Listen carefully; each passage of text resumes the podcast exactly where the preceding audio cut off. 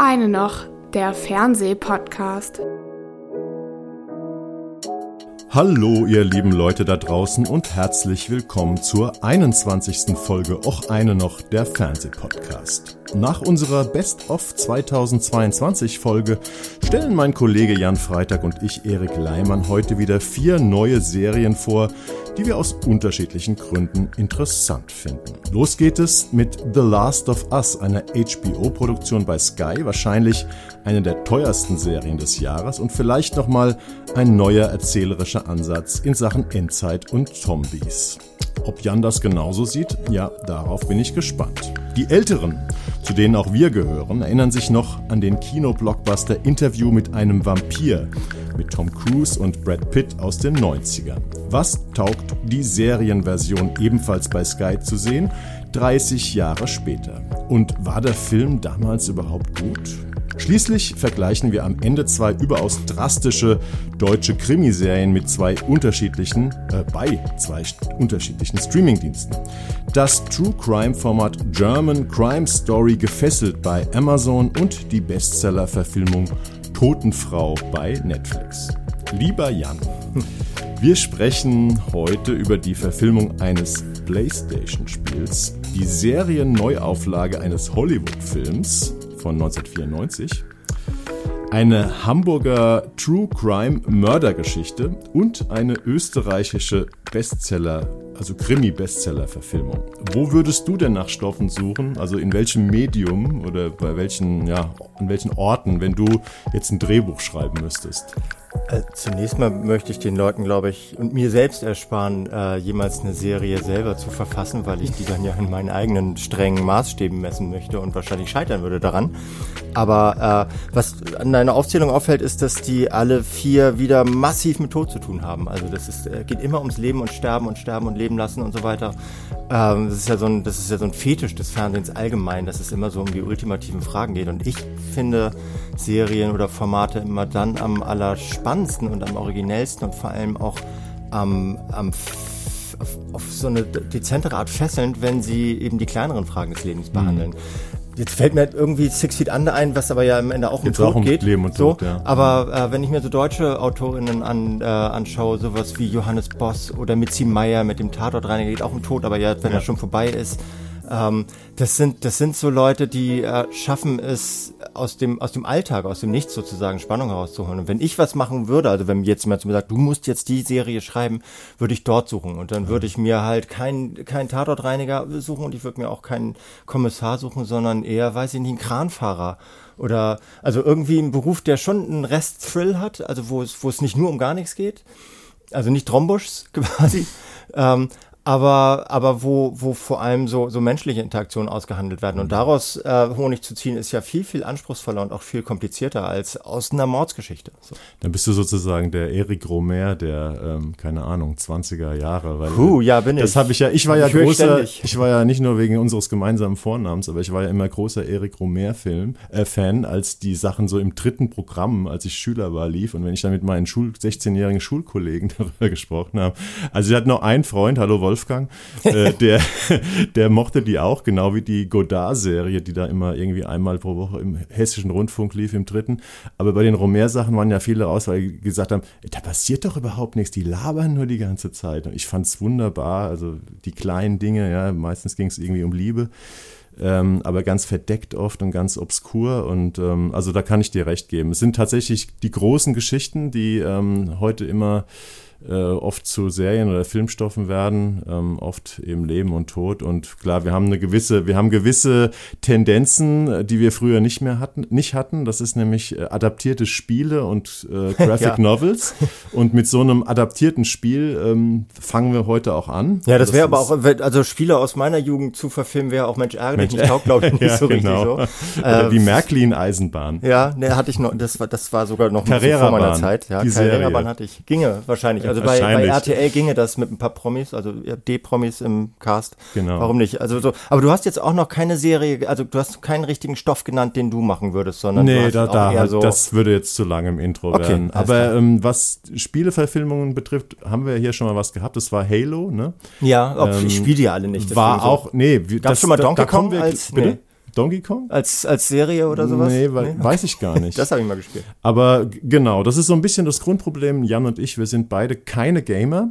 Und äh, insofern, ich habe mich aber, ich habe aber jetzt im Rahmen von The Last of Us schon mir eine Menge Bilder angeguckt aus den Spielen und auch einiges drüber gelesen, weil es mich einfach mal interessiert hat, wo die Connection ist.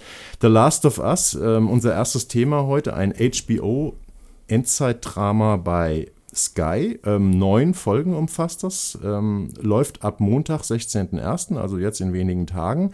Die Folgen sind sehr, sehr unterschiedlich lang, zwischen 43 und 80 Minuten. Und da kommt jeweils nur eine neue Folge im Wochenrhythmus. Ich kann diesmal tatsächlich mit Stolz sagen, ich habe alle Folgen gesehen. Hast du? Bam.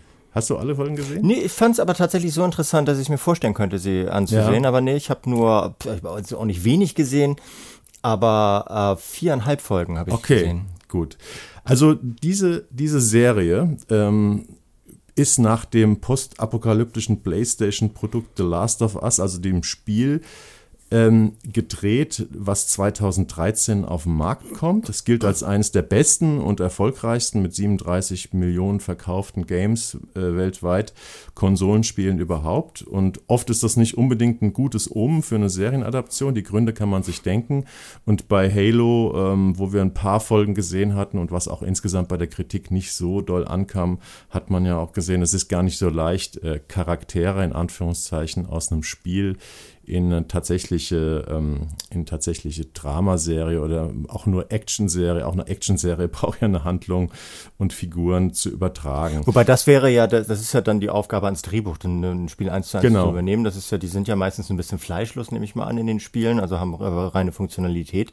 Und da, das, das ist ja wahrscheinlich auch der Anspruch eines Drehbuchautors oder einer Drehbuchautorin, genau das zu leisten, nämlich den, den so ein bisschen Fleisch auf die Knochen zu. Also hier ist es ja tatsächlich lustig, weil ähm, bei der Serie, bei der, also HBO ist natürlich auch Home of äh, ähm, Qualitätsserie und Drama. Die haben ja gerade mit Dramaserien ist sozusagen ihr großer Brit.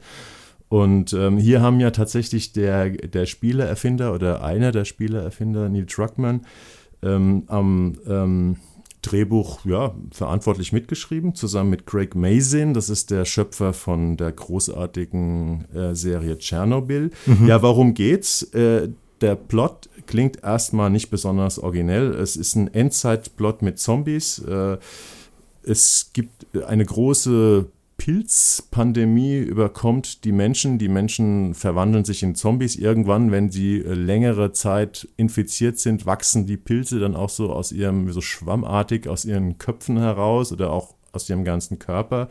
Da kann man ähm, ja eine Menge schöne kreative Dinge machen als äh, Maskenbildner. Und ähm, ja, und in dieser Zeit, 20 Jahre nach dieser Zombie-Katastrophe, die das Spiel und die Serie dann abdeckt, wobei es in der Serie immer wieder Rückblenden, sehr interessante Rückblenden, wie ich finde, gibt, ähm, ist es dann so, dass ja ein Großteil der Menschheit ausgelöscht ist. Es gibt eine Art faschistoide Militärregierung, die also wirklich mit eiserner Hand solche Sicherheitszonen bewohnt und bewacht und die Leute darin aber auch, äh, da ist man auch schneller niedergestreckt und äh, als man gucken kann und äh, muss irgendwelche fiesen Arbeiten machen. Also es ist sehr, ähm, es ist ein sehr gewalttätiges äh, System. Und neben diesen Sicherheitszonen gibt es aber auch äh, Rebellen, so organisierte Rebellengruppen namens Firefly. Und es gibt aber auch eben neben den Infizierten, die überall so The Walking Dead mäßig in Horden, manchmal einzeln durch die USA streifen, eben auch so, ja, einfach so marodierende Menschengruppen, Gangster, äh, Banden, die sich einfach nehmen, was sie kriegen können. Und die Aufgabe, es gibt also zwei Figuren, da gibt es einmal so den Ex- äh, Soldaten Joel, ähm, gespielt von ähm, äh, Petro Pascal, den kennt man mit Maske aus Mandalorian, den kennt man als äh, Prinz aus, äh, na, wie heißt Game of Thrones die, die, Süd, die Südlande, äh, äh, do, ähm, na? Dornischen. Dor Dornischen, Dornisch, der ja. dornische Prinz, der ja, aus dem bekannten Kampf mit dem Mountain, ne? ähm, was mir irgendwie jetzt erst klar geworden ist. Und der war auch in diesem, in diesem Escobar, ähm, in dieser Escobar-Serie drin. Ähm, ja, der spielt sozusagen den Typen, der gut mit Waffen umgehen kann, so einen wortkargen, wie gesagt, Ex-Soldaten, der seine Tochter in der Apokalypse verliert, seine halbwüchsige Tochter, und er lernt aber eben viele Jahre später ähm, ein junges Mädchen kennen. Ähm, Ellie, gespielt von Bella Ramsey, die kennt man in interessanterweise auch aus äh, Game of Thrones. Die hat nämlich diese ja, dieses Kind Liana Mormon, das war so eine, aus, ich glaube, aus der, von den Nordischen da so eine. Kindliche Kaiserin. So eine kindliche Kaiserin, die, glaube ich, nur eine kleine Szene hatte und die so gut bei den Zuschauern ankam, weil so ein freches, ähm, kluges Kind gespielt hat, so eine, so eine blasse, dunkelhaarige, ähm, dass sie die, glaube ich, dann in der nächsten Game of Thrones Staffel extra reingeschrieben haben. Also mittlerweile ist die 19, eine ziemlich erfolgreiche junge Schauspielerin und die beiden sind sozusagen die Hauptfiguren der Serie, weil die beiden müssen sich durch diese apokalyptischen USA schlagen, weil dieser Joel den Auftrag bekommt, äh, diese Ellie aus einer dieser faschistoiden Sicherheitszonen zu Rebellen zu, äh, also zu diesen Firefly-Rebellen zu transportieren, weil man, ich weiß, darf man schon verraten, warum? Ähm, Finde ich jetzt nicht so, ja, so also abenteuerlich, das zu verraten. Man also glaubt, also das okay. dass sie ein, ein immun ist gegen diese Zombie-Bisse, weil wenn man gebissen wird, verwandelt man sich eben auch in so ein Pilzwesen.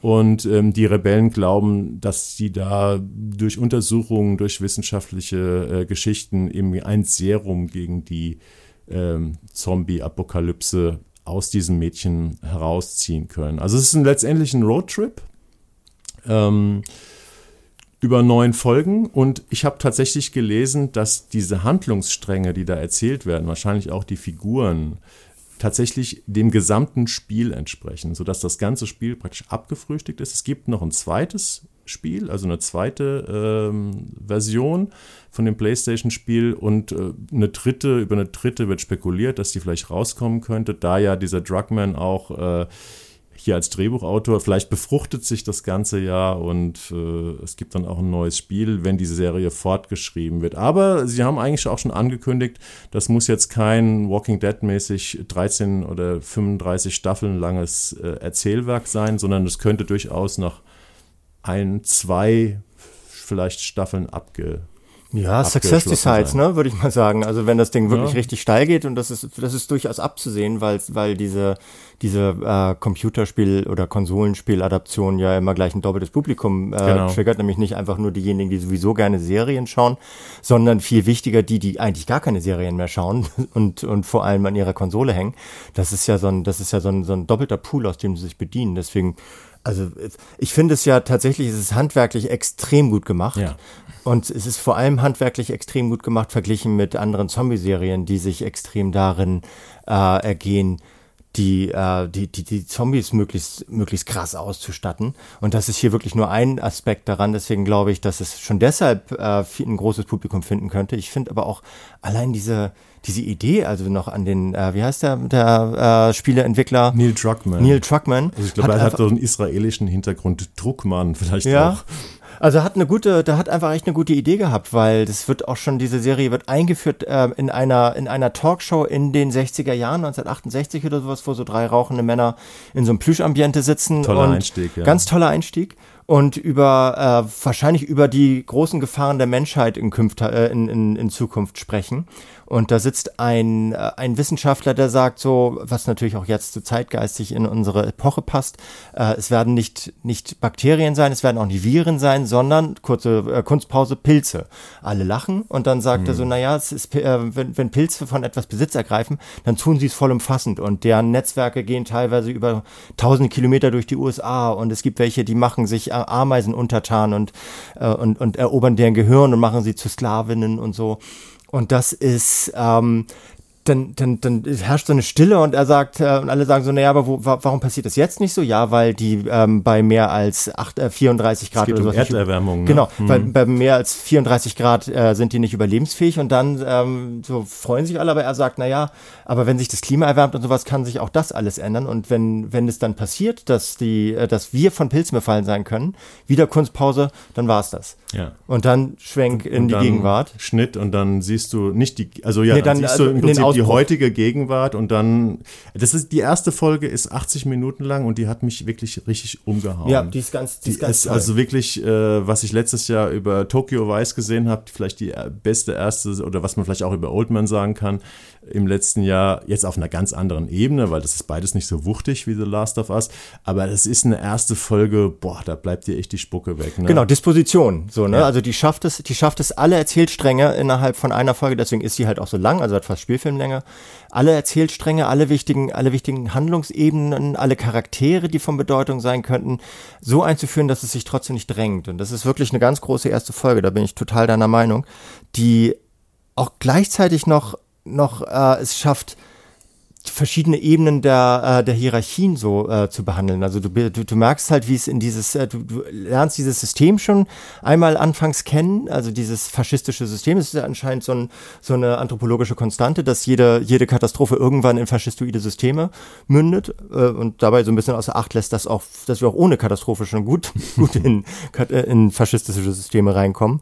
Und die, ähm, die Figuren, die Handlungsebenen darin werden ganz hervorragend äh, gezeichnet, wie auch der, dieser, äh, dieser Joel zum Beispiel, der ist überhaupt, obwohl er so ein Waffentyp ist, obwohl er ein Ex-Soldat ist, ist überhaupt keine kernliche Männler Männlichkeitsfigur. Äh, also, also der ist so ein Couchhänger eigentlich, der da mit seiner Tochter und also die erste Folge äh, zeigt eigentlich im Kern, also so über vielleicht 40, 50 Minuten diesen Ausbruch, wie sich dann so langsam äh, die Szenerie immer weiter verdüstert. Das kennt man ja eigentlich von vielen anderen Filmen oder Serien auch. Und ich finde es oft einer der interessantesten, eine der interessantesten Phasen von Zombie-Erzählungen, dieser Moment, wo am Anfang alles noch normal ist und dann Stückchen für Stückchen, weil es ja um eine, ähm, ja, um, um, um eine, eine, Kaskade geht, also erst sind nur ganz wenige infiziert und dann in kürzester Zeit bricht sozusagen die Zivilisation zusammen, hat man schon unheimlich oft gesehen, gehört ja zu jeder Zombie-Erzählung dazu, auch zu The Walking Dead.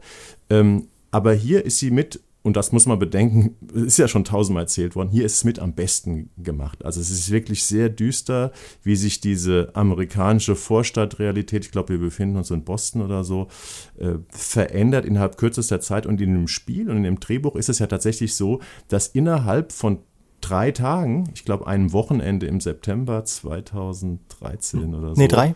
Oder drei ja. im Spiel, ähm, bricht die gesamte Welt zusammen. Mhm. Also von Freitag war noch, Freitagabend war noch alles normal und der, der Joel und seine Tochter wollen sich irgendwie in der Videothek äh, einen schönen Film ausleihen und den Abend auf der Couch verbringen.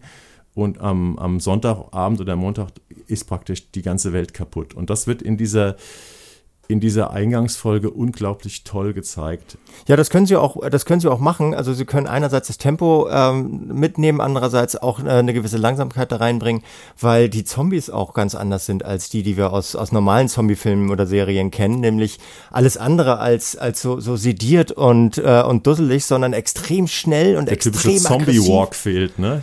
Genau, es gibt, es gibt überhaupt nicht diese, diese Mengen von, äh, von Zombies, die irgendwo rumlungern und darauf warten, dass irgendwas passiert, dass irgendjemand irgendwie einen Zugang Zugang zu ihren, zu den Gehirnen der Lebenden eröffnet, sondern die sind echt extrem äh, vipernartig fast schon, wenn die in, im selben Raum sind wie du, hast du eigentlich schon fast verloren.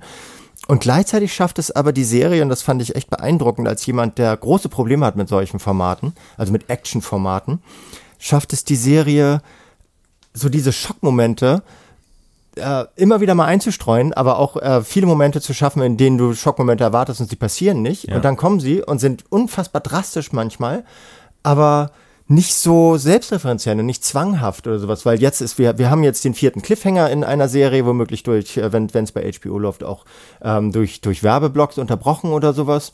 Und ähm, und deswegen muss jetzt irgendwie so eine, muss jetzt eine, eine Duellsituation zwischen Zombies und Nicht-Zombies entstehen oder sowas. Und das passiert da gar nicht. Also es hat über so die Zeitebenen sind da so durchmischt, dass du nie, nie sicher sein kannst, was passiert. das ist eine große Kunst, finde ich. Ja, also das Drehbuch ist wirklich exzellent, weil äh, es eben mit etwas spielt, was wir ja oft in Serien vermissen, das ist nämlich Überraschung. Das Format ist relativ frei, also nicht nur, weil die Folgen so unterschiedlich lang sind, 43 bis 80 Minuten, also es gibt neben dieser Eröffnungsfolge, ähm, die 80 Minuten hat, auch noch eine andere Folge, die fast 80 Minuten hat. Ähm, man weiß eigentlich nie so genau, was passiert. Ist es eine Folge, in der der Joel und die Ellie eher so ähm, wie bei The Walking Dead einfach so durch die Lande streifen und jederzeit kann irg irgendwer sich Essen besorgen in irgendwelchen verlassenen Kellern und jede Zeit kann irgendwo was passieren, weil da so ein einsamer Zombie-Stalker äh, hinter so einer Wand äh, aufwacht.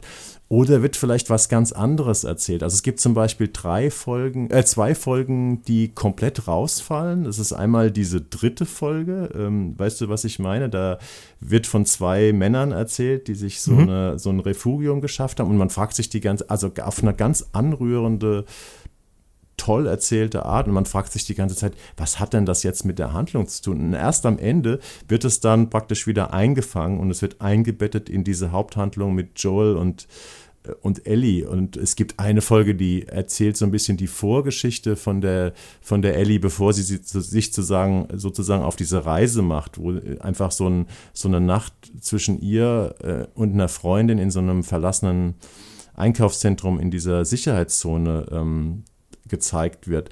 Also ich, ich denke, das ist jetzt nicht gespoilert, aber ähm, also das finde ich großartig, wenn du eine Serie anguckst, wo du nie weißt, was wird denn heute in der Folge passieren? Vielleicht kriege ich eine Rückblende, wo was ganz anderes erzählt wird als das, was ich erwarte. Und es gibt aber auch so ganz klassische, äh, an The Walking Dead orientiert, also an den guten Walking Dead Zeiten orientierten äh, Folgen, wo man sie einfach wirklich nur so survivalmäßig durch die Gegend streifen sieht. Und es gibt, was ich gerade schon angedeutet habe, in der zweiten Folge ist es, glaube ich, da geht die Ellie in so einen Keller rein und sucht irgendwie nach Lebensmitteln. Und die Szene dauert gefühlt ewig. Und das ist eine klassische Suspense-Szene. Du denkst, es ist ein dunkler Keller, eine Taschenlampe und du denkst jetzt, ja, da muss doch jetzt irgendwie was passieren. Und es dauert aber ganz, ganz lange, bis da irgendwas passiert. Wir sagen aber auch nicht das, was wir, passiert. Es wir sagen nicht, sein, dass bis da passiert. was passieren könnte. Und das finde ich, ähm, also wie die, wie die Serie so mit, mit, mit unterschiedlichen Spannungsarten oder Erzählschemata spielt, das ist großartig. Und ich mir also, und ein anderer Riesenvorteil sind natürlich die beiden Hauptdarsteller. Also es ist ja. tatsächlich diese, äh, diese Bella Ramsey, die ist wirklich eine Sensation. Also ja. so auch deswegen unbedingt nochmal im Original angucken, ist eh immer unser Tipp. Aber die ist wirklich, ich weiß gar nicht, wie sie, wie sie in der deutschen Fassung klingt. Ich habe aber auch die erste, die ersten äh, zwei Folgen oder sowas, ich weiß gar nicht, ob die überhaupt untertitelt waren. Es gab Folgen, die waren untertitelt und es waren, gab welche, die waren nicht untertitelt. Also ich habe alles im Original gesehen. Äh, bei mir gab es keine, bei meinen Screenern gab es keine. Okay, dann ich gucke auch so viele Serien manchmal parallel, deswegen weiß ich es gar nicht so genau. Aber ich habe die halt auf jeden Fall nur in, der, in ihrer Originalstimme gesehen und die hat echt eine, die hat eine, ein Durchsetzungsvermögen am Bildschirm. Das ist, äh, die ist ja tatsächlich auch erst 19 und macht mhm. das jetzt seit seit äh, sieben Jahren oder sowas. Ich glaube, da vor, vor sieben Jahren war ungefähr so ihr Auftritt bei Game of Thrones oder vor sechs, weiß ich nicht. Und das ist wirklich der Hammer. Also was ja. das für ein Naturtalent, was das für eine Naturgewalt auch ist. Und wie die von der, von Stille bis, bis komplette Eskalation ähm, alle Stimmungen so spielen kann, dass du sie ja abkaufst. Also von der werden wir, glaube ich, tatsächlich noch was hören. Und das ist alleine Fall. deshalb unbedingt zu wünschen, weil die alles andere als den gängigen äh, Attraktivitätskriterien ja. der. Wird schon eher der, so ein bisschen seltsames Gesicht. Ne? Seltsames ne? Gesicht, ja. Mhm. So, und das ist so, das ist toll. Also wenn wir von ja. der mehr sehen und die dann auch irgendwann so wie äh, hier bei uns Biane Mädel plötzlich auch mal so Lover spielen darf und sowas, dann sind wir dem, dem Schritt Schritt wahrer Gleichberechtigung in Film und Fernsehen tatsächlich ein paar Schritte näher. Ja. Und sie hatte auch eine tolle Chemie mit dem Petro Pascal, der wirklich also ein extrem toller Sympathieträger. Also das ist ja kein Zufall, dass Petro Pascal in so vielen äh, unterschiedlichen Formaten schon den Helden gegeben hat. Ähm, das ist eigentlich so ein Durchschnittstyp. Ähm, aber natürlich auch auf eine gewisse Art oder auf, schon auch deutlich gut aussehend, aber jetzt kein klassischer Schönling. Er ist so ein Typ von nebenan, vielleicht ein bisschen schöner und ein bisschen trainierter als der Typ von nebenan. Ähm, aber er hat eine tolle Chemie und er trägt es auch in seiner bärigen Ruhe. Also da hast du trotzdem immer noch genug Geheimnis drin, dass du den Typen irgendwie auch gerne zuschaust. Ja. Viele Szenen sind ja auch relativ wort also arm, also einfach. Sehr angenehm, ja. Ich finde, also was ich dem vorwerfe, dem Format, ist, dass praktisch alle Frauenfiguren äh, im Gegensatz jetzt zu der zu der Ellie extrem attraktiv besetzt wurden. Das finde ich immer so ein bisschen wohlfeil. Hm. Und äh, das stört dich immer, ne? Das stört mich immer nicht so. Ja, mich, also nee, es ist ja auch, ich will ja hier auch kein Beauty-Shaming machen und sowas, aber es ist natürlich eine, eine strategische Entscheidung der ProduzentInnen, hm. sowas zu tun, weil sie, weil sie äh, auch ein bisschen andocken wollen in dieser extrem maskulinen Berlin durchsetzten äh, Gaming-Szene, wo irgendwie der Frauenanteil so, so im einstelligen Prozentbereich ist, wenn überhaupt. Also wächst auch, aber es ist halt so. Es ist eine, es ist eine, es ist halt auch so einfach so eine Insel-Szene, die da manchmal drin hängt, ohne jetzt no offense gegen die Gaming-Szene insgesamt. Kein Generalverdacht. Das zweite Unwort des Jahres. Mhm. Ähm, aber, aber es ist natürlich etwas, was da, was da besser ankommt. So, die ticken da manchmal halt ein bisschen oberflächlich. Und das stört mich immens an dieser Serie. Es stört mich bei, bei jeder Frau, dass die auch genauso gut jetzt ähm, auf der Vogue gelandet sein könnten mit entsprechenden Klamotten. Ich fand sogar, dass äh, der Joel hat ja am Anfang so eine Gefährtin, ähm, so ja. eine Freundin, Partnerin. Ähm, ich habe jetzt gerade den Namen von der Schauspielerin nicht parat. Die fand ich gar nicht so. Die sah eigentlich angenehm kaputt aus. Ich habe mir Tess mal, oder Tess genau. Ja. Ich habe hab mir dann mal angeguckt, wie die Schauspielerin in echt aussieht. Ja. Die ist schon deutlich attraktiver. Ja, ja die haben sie ein bisschen. Die, die haben, haben so ein bisschen. Das ist nämlich auch so eine Kämpferin ja. und die hat schon auch einiges mitgemacht. Ähm, das aber, ist aber auch mein Ding, darauf reagiere, reagiere ich tatsächlich sehr empfindlich, weil ich denen einfach Kalkül unterstelle und kein, keine dramaturgische Notwendigkeit. Und das ist ein, ist ein Randaspekt. Also das macht den, die Qualität der Serie aus meiner Perspektive überhaupt nicht geringer. Wir müssen aber, wenn wir jetzt über die Serie sprechen, neben dem to tollen Drehbuch und den tollen Figuren und ähm, vielen Sachen, die gut äh, sind, auch über die Ausstattung, über den Look ja, äh, gucken, weil klar. der ist fantastisch. Ja. Also diese, äh, sowohl diese faschistoide Sicherheitszone, als auch ähm, diese, ja, kennt man ja schon irgendwie, diese überwucherten Städte, weil die Zombie-Katastrophe ist eben 20 Jahre her. Ähm, sehen fantastisch aus. Sehen fantastisch aus. Ich habe mich aber auch gefragt, warum, äh, warum in, innerhalb von 20 Jahren, ohne dass da jetzt ja ein richtiger mit Waffen geführter Krieg passiert, äh, so zwei, zwei äh, Twin Towers ineinander kippen. Weil die bombardiert haben. Die haben, während, während, das wird immer wieder auch erzählt. Ja. Und das finde ich auch nachvollziehbar. Äh, die, sieht man ja schon in der Eröffnungsfolge, dass die, das Militär einfach auch auf die Bevölkerung okay, ballert, weil sie ja. eben denken, die sind bestimmt schon infiziert und weil sie eben auch so Korridore schaffen wollten, um die äh, Infektion einzudämmen. Ja, also okay. die haben da massiv äh, bombardiert und da war praktisch schon, hat schon ein Krieg stattgefunden. Okay, also ich weiß, klar. dass die, ich weiß, dass die ganz viel gebaut haben in der Serie. Mhm. Die haben viel in Kanada gedreht und ähm, also vielleicht zusammen mit ich habe mir gar nicht angeguckt, wollte ich eigentlich noch machen, wer der Ausstatter oder wer die Ausstatterin ist von der Serie, aber wahrscheinlich seit Andor, wo ich ja großer Fan äh, von der Ausstattung bin, ähm, die am tollsten ausgestattete Serie, die ich jetzt in den letzten Jahren gesehen habe. Ja.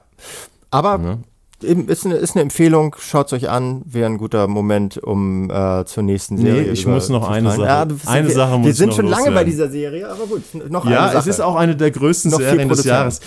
Ich hatte tatsächlich ein kleines Problem mit der Serie Ja. ähm, und das hast du eigentlich schon als Nicht-Problem geäußert und es war die Optik von den Zombies. Ja. Äh, ich fand, vielleicht die müssen, also ich bin auch froh, wenn die nicht diesen schleppenden Zombie-Gang haben, aber ich fand diese Pilzköpfe, Ja, die war- haben teilweise so ein bisschen ausgesehen, als wären es Mitglieder einer Modern Dance Company, die irgendwie, weil die haben sich so geschmeidig bewegt, als wären sie Tänzer oder Tänzerinnen auf der Bühne. Und ähm, dann habe ich ihnen gedacht, das ist doch jetzt ein extrem beweglicher, durchtrainierter Mensch, dem man so irgendwie so eine Pilzattrappe auf den Kopf gesetzt hat. Hat dich das nicht so gestört? Also ich erinnere mich an diese Szene, als die beiden, das, als die ersten beiden Pilzköpfe das erste Mal auftreten. Das Die ist, Klicker, das ist ne? Also in der die, zweiten, die, in ja. der zweiten äh, Folge. Äh, da habe ich auch kurz gedacht so, aha, okay, jetzt, jetzt wird's Gothic hier, also richtig, Mhm. jetzt wird's richtig, jetzt wird's richtig Horror. Ähm, aber auch da hatte ich das Gefühl, so, naja, das sind jetzt zwei, die, die, die liegen da schon länger, bei denen hatten die Pilze mehr Zeit. Ich habe mich dann auch, versuche mich dann auch nicht zu intensiv in die Köpfe der AusstatterInnen da einzu, einzudenken, weil die natürlich auch im eigenen Saft schmoren, so ein bisschen. Also es sind zwei Punkte. Wir haben auf jeden Fall eine Version gesehen, die effektemäßig noch nicht final war. naja, okay. Ähm, das hat man auch immer wieder gesehen, da waren so Einblendungen. Ähm, aber äh, es ist natürlich auch eine Hommage an das Spiel, weil es gibt diese äh, Pilzmenschen, die Infizierten, der Infected, gibt es in vier Stufen. Es gibt die Runner, das ist so 6 bis 48 Stunden nach der Infektion. Also ich rede jetzt über die Figuren im Spiel. Kann man sich auch im Internet unheimlich anguck gut angucken, wie die alle aussehen. Und es kommt schon einigermaßen hin. Das sind dann so klassische Zombies, also die so in Horden hinter dir herrennen. Es gibt die Stalker, ähm, die haben dann schon so Pilz Auswucherungen. Die sind eher so alleine unterwegs und langsamer. Und dann, was wir gesehen haben, glaube ich, sind die Klicker. Das sind Klicker, sind, die haben zwei bis vier Jahre Infektion hinter sich und die äh, orientieren sich per Echolot. Deswegen auch machen die immer diese fiesen hohen Klickgeräusche, mhm. was eigentlich eine ganz gute Idee ist. Und was ich ziemlich bescheuert finde, es kommt einmal in der Serie vor, ist, sind die Bloater. Das sind sozusagen so über-Zombies, 18 bis 20 Jahre Infektion haben die hinter sich und die sind dann so, sind dann so Marvel-artige Supersoldaten, die so im ganzen Körper mit Pilzen überwuchert sind, die auch dann dadurch unverletzlich, weitgehend unverletzlich werden. Also sozusagen der Endgegner. Da, da war ich noch nicht. Da warst du noch nee. nicht. Muss man auch nicht sein. Ansonsten äh, hat mich The Last of Us extrem begeistert. Also es war eine der großen Freuden meiner Weihnachts- und Jahreswechselzeit. Schöne Weihnachtsserie. Ja, ich habe da ja kein Problem mit. Und also seit den ersten Staffeln von The Walking Dead habe ich auf jeden Fall nicht mehr so viel Bock auf, auf Zombies und Apokalypse gehabt. Also für mich eine Serie, die durchaus, äh, und das ist jetzt ein starkes Wort bei der ersten Serie, die wir dieses Jahr besprechen, am Ende in der Top Ten landen könnte. Uiuiui. Aber du hast es ja nicht so mit ähm, den ganz großen Blockbuster-Serien. Nee, deswegen also das, da landet wahrscheinlich wieder eine kleine deutsche queere Comedy aus von ZDF Neo. Ich da sarkastische Bissigkeit heraus? nein, nein. Also, nee, also ich finde ich finde sie gut, aber nee, also in die Top Ten würde ich sie jetzt wahrscheinlich nicht wählen. Dafür müsste ich sie auch zu Ende sehen, weil es, da bin ich mir noch nicht so ganz sicher, ob ich das tue. Gerade wenn du jetzt von irgendwelchen so, so Endzeit das ist nur, Marvel. Ich ja einen Tiefpunkt, super, ja, Tiefpunkt erwähnt. Ja, okay, aber das, in meiner das Wahrnehmung. lockt mich nicht zu mehr. Nein, lass uns doch, lass uns doch jetzt über Interview mit einem Vampir reden. Oh, genau, Interview. Interview mit einem Vampir, wo ich gestern erst äh, gewahr wurde, dass es ja im Englischen heißt Interview with the, the Vampire, mhm. also Interview mit dem Vampir. Ja, ist aber ja auch sachlich richtig, weil das Interview findet ja nur mit einem statt. Das ist richtig. Äh, ich, ich, bin mir so ein bisschen unsicher. Ich meine, das war so ein, so ein Film aus der, aus der Hochzeit des Blockbusters, der noch nicht mit Superhelden zu tun haben musste, nämlich in den 90er Jahren. 1994. 94. Ich habe ihn damals tatsächlich auch im Kino gesehen. Ich habe ihn auch gesehen. Ich bin mir nicht ganz sicher, ob ich ihn damals im Kino gesehen habe, aber ich habe ihn in der Zeit gesehen. Darf ich dir eine meiner lustigsten ähm, oder peinlichsten Filmwahrnehmungsanekdoten äh, erzählen? Ich habe den Film. Falsche Wahrnehmung meinst du? Falschwahrnehmung, mhm. ja. Ich war in dem Film Interview mit einem Vampir, bekanntlich besetzt mit zwei Super Superstars Brad Pitt und äh, Tom Cruise.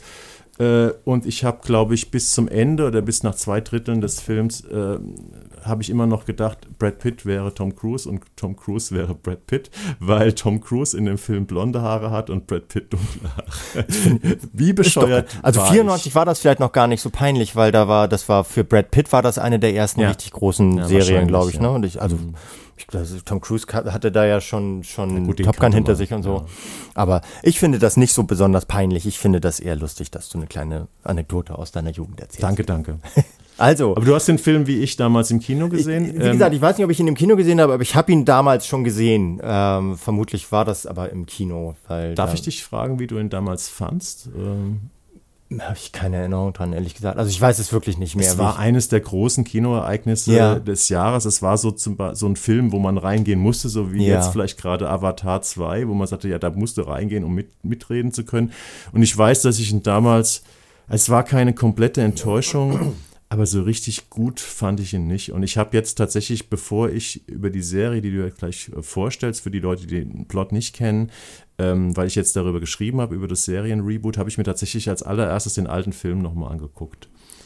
Und, und, es war eine Qual, nehme ich deinem Gesichtsausdruck. Äh, eine Qual nicht, aber er ist nicht gut. Okay, es alles ist kein guter Film. Nee, ich werde ihn mir auch nicht nochmal angucken. Ich finde es auch, man kann, man kann es grob an der, ähm, also die, das Serien-Reboot äh, kann man grob an der, an dem Film orientieren. Man kann da schon Vergleichsebenen ziehen, aber man kann es auch einfach lassen. Also es ist jetzt so, wenn man will, es ist jetzt ja eine, es ist ja eine Fortsetzung davon. Die Ursprungsgeschichte von damals war, dass sich vor, äh, vor 30 Jahren mittlerweile ähm, ein, ein Vampir in den USA der Gegenwart mit einem Star-Reporter, mit einem Reporter zusammengesetzt hat und hat ihm sein Leben San geschildert. San Francisco, ne, in so einer Wohnung. Genau. Und das war natürlich erstmal eine, eine, eine surreale Situation, ähm, also so, so in, in jederlei Hinsicht, also dass, dass, ich, dass die, die Geschichte über das Medium Journalismus sozusagen vermittelt wird und dass, äh, dass es auch darum ging, dass äh, Vampire relativ normal leben, ähm, also abgesehen davon, dass sie, dass sie Menschen beißen in den USA, in Frankreich und so weiter, also dass sie Teil der Gesellschaft sind.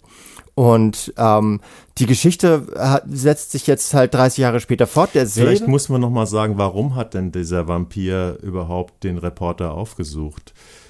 Er wollte, ja, also er wollte, glaube ich, er hat, wollte seine, also er hat erstmal gesagt, ich bin 200, was weiß ich, Jahre alt und äh, diese Jahre bestanden vor allem aus Leid, weil seit ich damals gebissen wurde und die Geschichte dieses Beißens erzählt er halt, er hat halt einen anderen Vampir kennengelernt in einer Lebenssituation, in der er ziemlich depressiv war, weil damals in der, im Film geht es darum, dass seine Frau jung gestorben ist, also ähm, und äh, dass er eben dann diesen Vampir kennenlernt und es gibt ja eine starke Anziehungskraft zwischen diesen beiden Männern und letztendlich bietet er ihm an, sich beißen zu lassen, um sozusagen auch zum ewigen Leben überzugehen und dieser Vampir in der ähm, Filmversion ist es ähm, Brad Pitt, ne? Genau. Ähm, erzählt praktisch sein lebenslanges oder jahrhundertelanges Leiden mit diesem Vampir-Dasein, weil er eben große Schwierigkeiten damit hat, dass um zu überleben, er ständig Leben, also menschliches Leben vernichten muss. Ja. Also er leidet praktisch an seinem Vampir-Dasein. Das ist letztendlich der Kern dieser Geschichte. Das Leiden am an dem ewigen Leben, an diesem ähm, Verdammtsein zum Morden ähm, im Spiegel dieses Vampirs.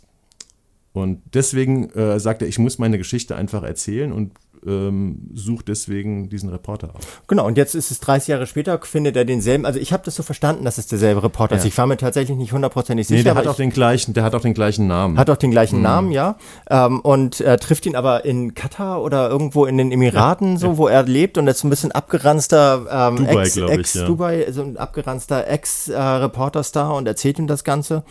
Und ich habe das Gefühl, also das, äh, es geht wieder darum, wie, wie dieser äh, Louis de Pont du Lac ähm, einen, also so, so ein Dandy trifft namens Lestat de Lioncourt Mhm. Und äh, das wird jetzt so verlegt in die Jahre äh, des, des frühen äh, 20. Jahrhunderts. Treffen sie sich in New Orleans, ist dieselbe Konstellation. Der eine ist. Der gleiche ist, Schauplatz, aber so 100 Jahre nach vorne. Genau. Und es wirkt so ein bisschen so, als wenn er sich korrigiert. Also als wenn er, als wenn er seine, seine Geschichte nochmal äh, nicht einfach nur aktualisiert, sondern auch so, so ein paar Falscherzählungen von damals halt in, auf die richtigen Füße stellt. Auf jeden Fall treffen die beiden sich.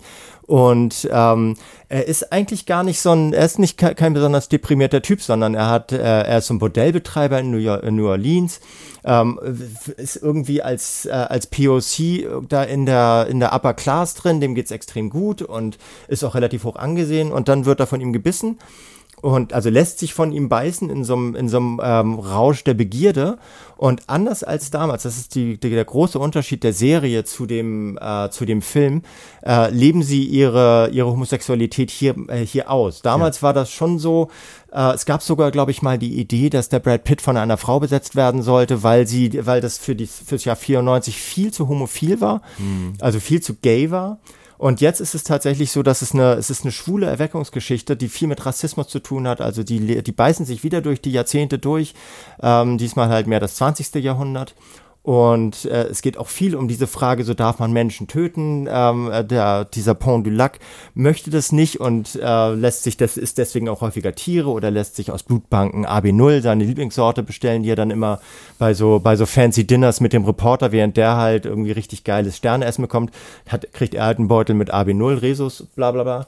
Und sehr, sehr unterhaltsame Szenen. Ja, finde ich auch. Diese, diese Dubai-Szenen sind sehr Genau, sehr also cool, es ist, ja. ist, originell gemacht. Ähm, alles in so einem leicht aseptischen Upper-Class-Ambiente gefilmt. Aber tatsächlich ist es halt so eine, so eine, so eine verspätete Coming-of-Age-Geschichte eines äh, zweier schwuler Charaktere, mhm. die, äh, die jetzt auch echt schwul sein dürfen. Und das ist eine massive Fortentwicklung zu ja. diesem Film, der so eine verdruckste Homophilie ist, ja, transportiert hat. Das ist hatte. total irre. Also der, ähm, das ist ja, ähm, Interview mit einem Vampir ist ja die Verfilmung dieses berühmten Buches von Anne Rice äh, gleichen Namens, Interview mit einem Vampir. Das hat sie 1976 veröffentlicht. Anne Rice, die, glaube ich, vor ein bisschen mehr als einem Jahr äh, gestorben ist, so mit ungefähr 80. Ähm, die war ja unglaublich populäre Autorin in den USA. Äh, die hat danach, also die hat eigentlich ihr Leben, kann man fast sagen, dieser, diesem Stoff gewidmet, weil sie, die hat immer wieder neue Bücher und Fortsetzungen und also das war eine richtige Romanreihe, die sie verfasst hat. Und sie war tatsächlich auch noch äh, an dieser Serienadaption, mhm. über die wir jetzt sprechen, beteiligt. Ähm, wie gesagt, vor so ein bisschen mehr als einem Jahr ist sie gestorben. Und ähm, es ist ja eine, es hat ja eine total anrührende ähm, Entstehungsgeschichte des Buch. Die hat es nämlich relativ jung, mit Anfang 30, 1976 geschrieben und der Auslöser war, dass ihre Tochter Michelle äh, mit sechs Jahren an Leukämie verstorben ist, also von der Autorin Anne Rice. Und man hat diese Vampirwerdung immer, hat sie glaube ich auch selbst zugegeben, immer so ein bisschen als äh, ja, Neuverortung in einem eigenen Leben voller Schmerz. Also dass man, ich muss mich neu erfinden, das kann aber nur ein Leben in ewigem Schmerz sein, weil sie eben ihr Kind verloren hat. Ähm, und wenn man jetzt diesen Stoff sich anguckt oder auch gerade, was ich eben getan habe im Dezember, nochmal den alten Film mit Tom Cruise und Brad Pitt, denkt man die ganze Zeit, mein Gott, ist das gay. Ja, also diese beiden Schönlinge mit ihren langen, geföhnten Haaren und wie sie miteinander umgehen. Es ist unglaublich gay, aber es durfte natürlich damals, ähm, 1994, kein schwules äh, Hauptdarstellerpaar irgendwie so einen Film tragen. Schon gar nicht, schon gar nicht Tom Cruise. Also der hätte sich, nee. glaube ich, seine, seine komplette Karriere versemmelt. Ja. Ich habe mich dann auch so ein bisschen gefragt, ob das äh, dieser, dieser Interview mit einem äh, Vampir, weil er ja, weil er ja gay ist, aber, aber es nicht, es sich nicht offen dazu bekennt, ob das ein Film ist, der auch so in der queeren Community ähm, so ein bisschen Kultcharakter genießt. Da kann ich bin gar ich, nichts zu sagen. Bin ich mir nicht ja. sicher, muss ich, muss ich mal in Erfahrung bringen in meiner eigenen Community, also den Leuten, die ich da kenne, ähm, ob der da eine Bedeutung hat. Weil wenn man, äh, ich habe jetzt nur eine Zusammenfassung von damals gesehen, aber es britzelt da ja schon die ja, ganze total. Zeit so. Ja. Und es gibt ja dann auch später noch diese Szenen, ähm, die wir, die die Serie nicht erreicht, die die Serie vielleicht in einer zweiten Staffel, ist schon für eine zweite Staffel verlängert. Mhm. Ähm, dass sie dann nach Europa gehen und äh, dann in Paris äh, spielt ja ein Teil des Films und da kommt ja dann noch ein dritter Vampir dazu, gibt es auch noch mal ganz viel ähm, erotische Spannung. Das war Antonio Banderas, glaube Anto ich, damals. An, ja, ein weiterer Der, der ja mit Mann. Philadelphia tatsächlich sein, der durfte ja schon mal einen, äh, einen schwulen Mann spielen. Das war ja. ja war der bei war, Tom Hanks oder was? Genau. Ah, okay. Das war damals ja tatsächlich eine, äh, also wo, wo man auch bei jemandem wie, äh, wie bei Antonio Banderas dachte, äh, das könnte einen Karriereknick geben, mhm. so einen Schwulen Hätte zu spielen. Den Freund war von Tom Hanks gespielt? Der, genau, seinen ja, Lover. Das ist schon so lange her, dass ja. ich Philadelphia gesehen habe. Um, ähm, und ja. das war, also ich frage mich tatsächlich so, ähm, ob es damals schon, äh, ob es damals schon so wahrgenommen wurde oder ob das nur so eine, so eine Randinterpretation Im Kino war? damals habe ich mir keine Gedanken gemacht äh, als junger Mensch.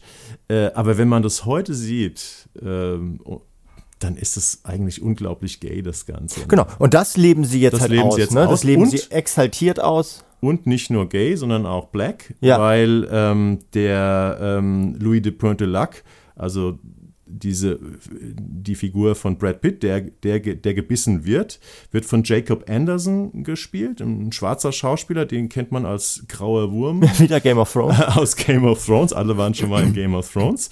Ähm, und der, ähm, der französische Schönling, der Lestat, ja, den kannte ich nicht. Das ist ein australischer Schauspieler, so ein blonder, gut aussehender Typ. Sam Reed heißt der. Mhm.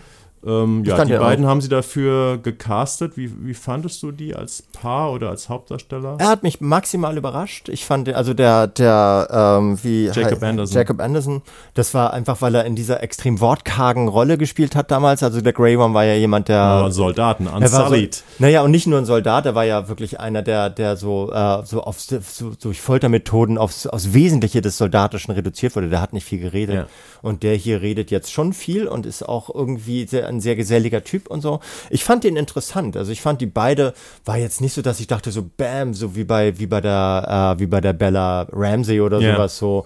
Das ist aber mal eine echte, eine echte Entdeckung, aber das war okay besetzt und ich finde auch gerade diese, äh, diese grotesken Szenen, wo er sich um so eine Art äh, vampiristischen Vegetaris Vegetarismus bemüht, mhm. so, das macht er ganz hervorragend. Also er darf halt endlich, darf er reden, so. Ja. Und ich fand, ich finde die gut besetzt, aber es ist jetzt nicht das, was die Serie ausmacht. Nee, also die, die Figuren sind sehr ordentlich, sehr gut besetzt. Äh, es wird auch sehr viel distinguiert geredet. Mhm. Also das Drehbuch ist recht ordentlich. Ja, auch so sophisticated, ne? Also so, so viel New Orleans, also wir haben ja, die mussten, ich glaube, die mussten diese Handlung von 1790 oder 1800 irgendwie 100 Jahre nach vorne schieben, weil sie ansonsten hätten sie keine schwarze Figur als Bordellbesitzer ja. erzählen können. Ja. Ne?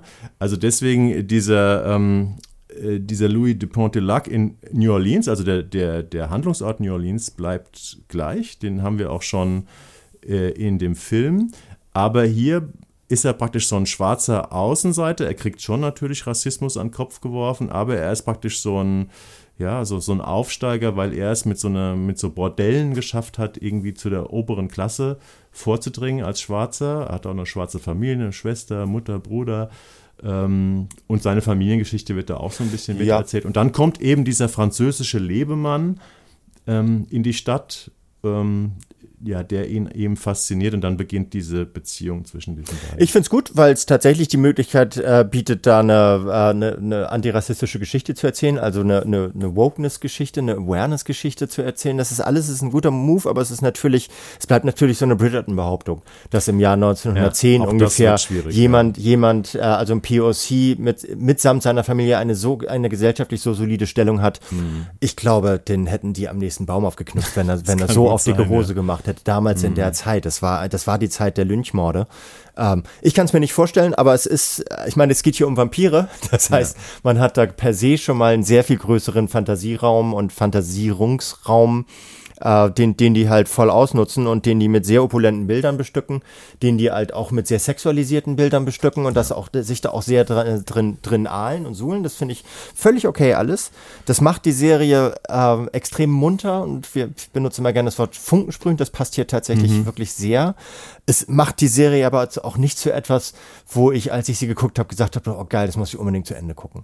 So, ich fand sie, ich fand sie wirklich, ich fand sie munter, die Serie ja, und, und, und, sehr, sehr unterhaltsam. Ja. Mhm. Aber äh, ich hatte auch nach relativ kurzer Zeit, wenn da nicht diese, diese ähm, Rassismus- und Homophobie-Debatten dazwischen wären, ähm, hätte sie mich viel schneller noch gelangweilt. Also hätte ich sie viel schneller, glaube ich, noch als selbstreferenziell wahrgenommen. Also die, du, hast du dir mal angeschaut, die Serie kriegt ja extrem gute Bewertungen. Mhm. Ne? Die hat 99% positive Kritiken mhm. bei Rotten ja. Tomatoes. Ist eine der am besten bewertesten äh, Serien ja, äh, des Jahres. Also es ist eine AMC-Serie, die mhm. eben hier in Deutschland auch bei Sky läuft, obwohl, äh, ne, also wir haben heute zwei Serien bei Sky. Ja, haben wir noch gar nicht gesagt, ne, dass sie bei Sky läuft. Ja, Servicefehler. Also Sieben wir haben, ähm, genau, der Serviceteil fehlt und zwar ähm, es sind sieben Folgen, die laufen, sind schon on seit äh, Freitag, 6. Januar. Also heute müsste, glaube ich, die zweite, also es kommen immer Doppelfolgen. Letzten Freitag waren die ersten beiden, heute 13. Januar sind die nächsten beiden. Ist natürlich auch und toll, dass es parallel zum Heiligen Dreikönigstreffen der, der CSU macht, die sowas auch halt gestartet ist. Und ähm, ich war auch, ich fand die Serie auch gut, nicht nur wegen dem politischen Aspekt, sondern weil sie schön ausgestattet ist. Das New Orleans sieht toll aus, mhm. das Drehbuch, die reden ziemlich sophisticated daher. Die äh, Gewalt- und Sexszenen sind ziemlich explizit, sind auch gut gemacht.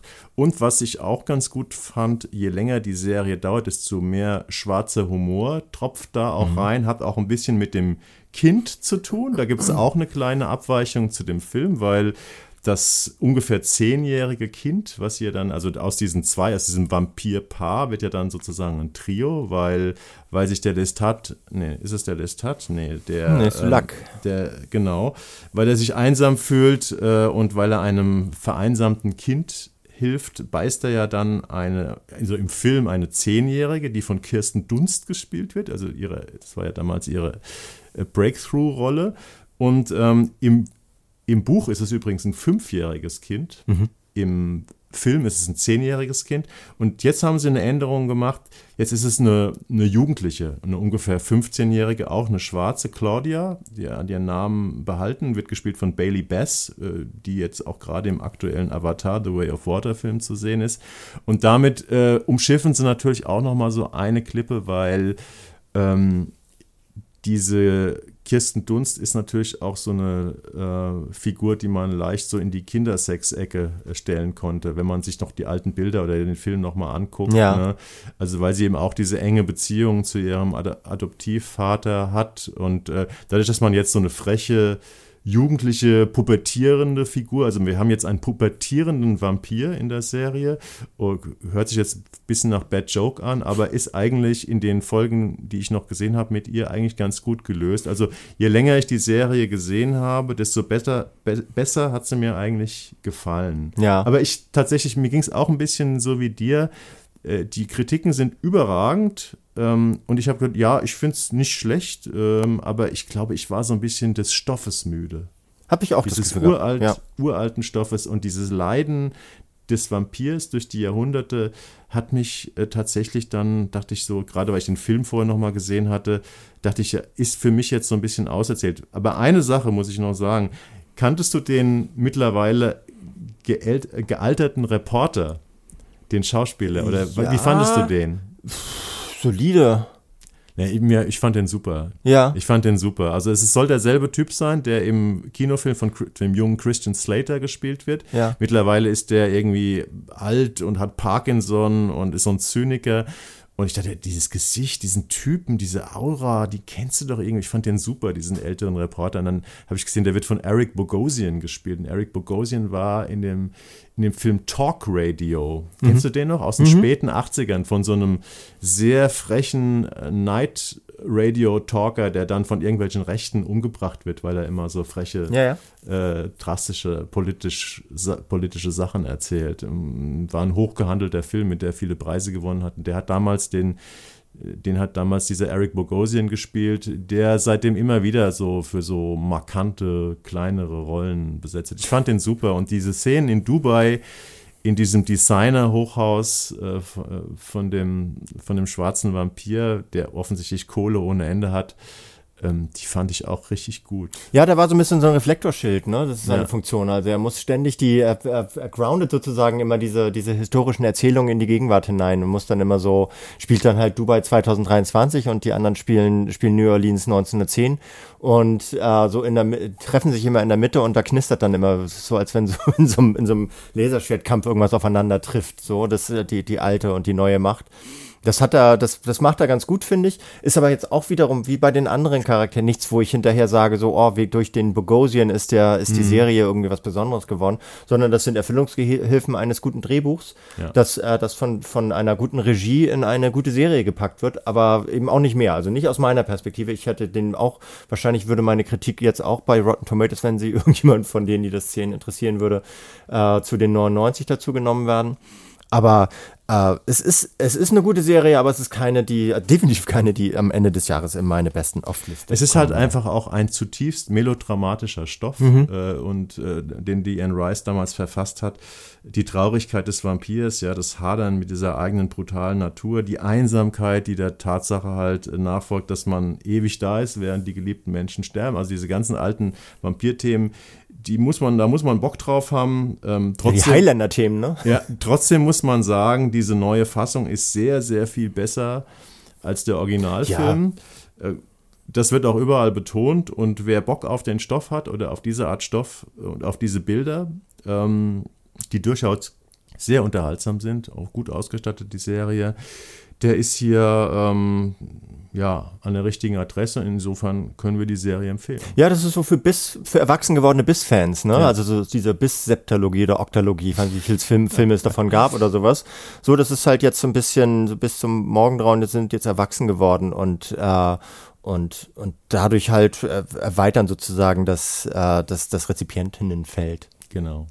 Ja, damit äh, sind wir mit dem amerikanischen Teil unseres heutigen Podcasts durch und kommen, ähm, wie wir es damals schon im Dezember bei unserem Western-Special gemacht haben, zu zwei Serien, die wir so ein bisschen miteinander vergleichen wollen. Beide sind Krimis, beide sind ziemlich hartgesottene Krimis, was die Drastik der Gewalt äh, betrifft. Und beide laufen bei unterschiedlichen, habe ich schon gesagt, beide sind deutsch. Ja. Und beide laufen bei unterschiedlichen Streaming-Diensten. Äh, bei uns heißt es nämlich jetzt German Crime Story gefesselt bei Amazon. Ab heute, Freitag, 13.01. könnt ihr alle Folgen sehen. Und auch das andere Format, Totenfrau, oder wie es in der internationalen Vermarktung auf meinem Netflix-Screen äh, hieß, Woman of the Dead, äh, läuft schon eine Weile, schon ein, zwei Wochen bei Netflix. Ähm, sechs Folgen, äh, 45 bis 50 Minuten. Woman Alles? Woman of the Dead. The Dead, nicht The Death. The Dead, genau. Und diese beiden Serien, äh, ja, ähm, ich meine, Krimis machen die Deutschen ohne Ende. Da äh, unser Klagelied diesbezüglich ähm, ist schon oft angestimmt worden.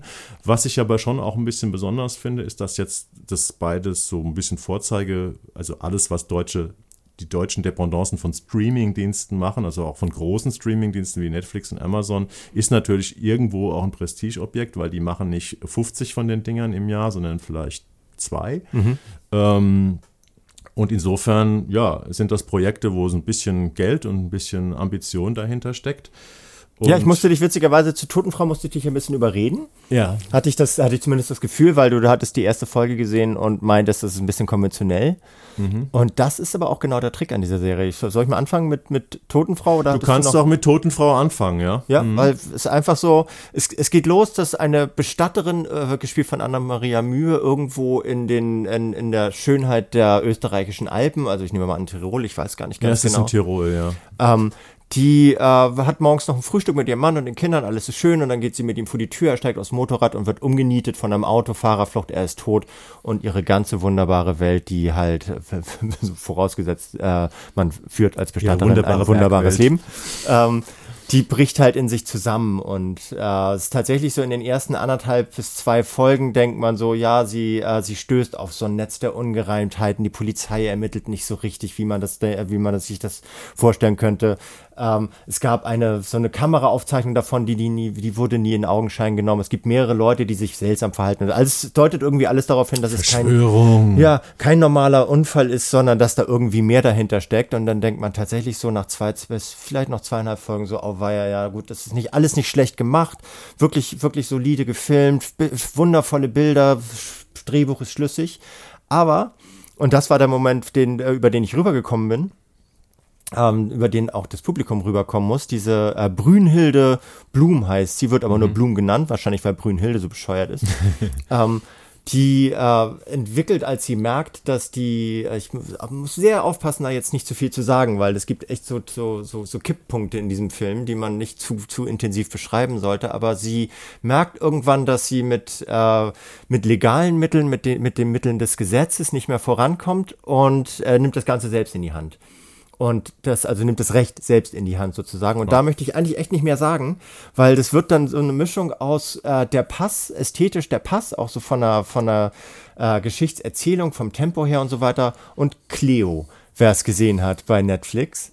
Und mehr sage ich dazu nicht, weil das ist wirklich, das nimmt eine, diese, diese Serie nimmt, nimmt eine Wendung nach äh, der Hälfte von sechs Folgen, die mich echt ein bisschen umgenietet hat teilweise. Auch für so, weil Anna, Anna-Maria Mühe das ganz toll macht, weil viele Charaktere da, da eine sehr, wieder so eine sehr muntere Persönlichkeitszeichnung erfahren und sowas. Und deswegen habe ich da echt ein richtig gutes Gefühl gehabt bei der Serie, als ich sie gesehen habe. Also Totenfrau ist eine Bestseller-Verfilmung. Ähm, Eichner oder so heißt das. Genau, Eichner heißt ja, das, genau. so. Also es ist auch eine Trilogie mit dieser äh, Blum, der Bestatterin. Ich habe mal geguckt, also das ist auch ein österreichischer Roman. Bernhard Eichner? Bernhard Eichner, ähm, wir lesen ja immer keine deutschen Krimis, deswegen können wir das immer, kann man uns alles erzählen, aber es ist wohl tatsächlich ein Bestseller. Insofern ist das Projekt, was Netflix da angestoßen hat, jetzt nicht so extrem mutig. Sie haben sich auch an eine erfolgreiche Vorlage drangehängt.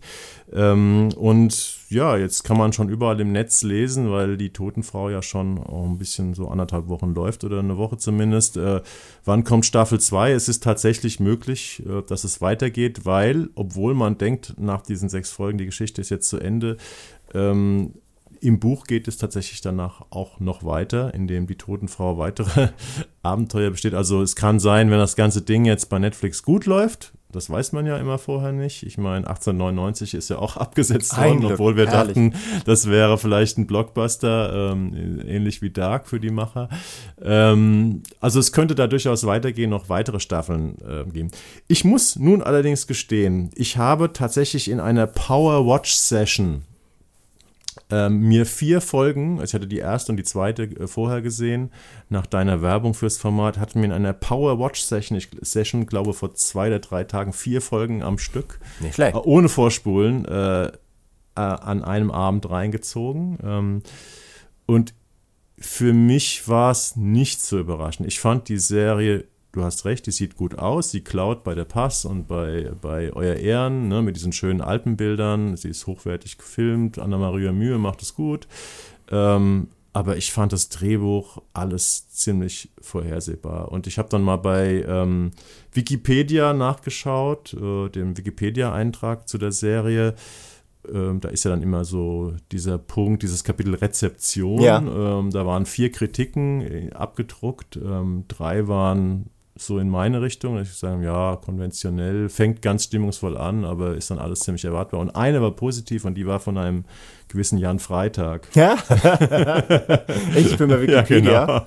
Also Jan Freitag wurde von der Serie überrascht. Nein, ich fand es durchgängig konventionell. Also Mhm. viele Wendungen äh, oder Überraschungen in dieser Serie habe ich genauso vorhergesagt. Auch der ganz große Twist am Ende habe ich von Folge 1 habe ich schon gedacht, okay, das wird am Ende passieren. Ja, okay. Du bist halt ein Seher.